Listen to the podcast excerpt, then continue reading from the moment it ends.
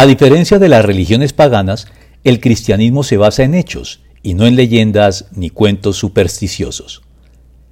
En el ya proverbial y malintencionado señalamiento que el pensamiento secular le dirige al cristianismo, en el sentido de ser un mito más entre otros muchos mitos religiosos de la antigüedad, una de las presunciones que se halla detrás de él es una visión condescendientemente paternalista de la iglesia primitiva,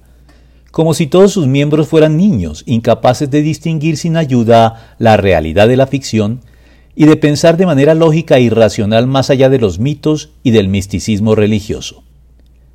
Es así como terminaron afirmando que la comunidad apostólica del primer siglo no sólo exhibía un pensamiento precientífico, sino también prelógico, es decir, que no solo no pensaban de manera científica, sino que tampoco lo hacían de manera lógica y realista, algo claramente discutible, pues los apóstoles desmintieron esta presunción en sus escritos muchas veces y de muchas maneras, comenzando por Lucas, médico de profesión y como tal, persona culta e ilustrada, que al no ser testigo directo de lo narrado, emprendió sin embargo una calificada investigación de lo acontecido, de modo que su Evangelio y el libro de los Hechos de los Apóstoles estuviera ceñido a la verdad.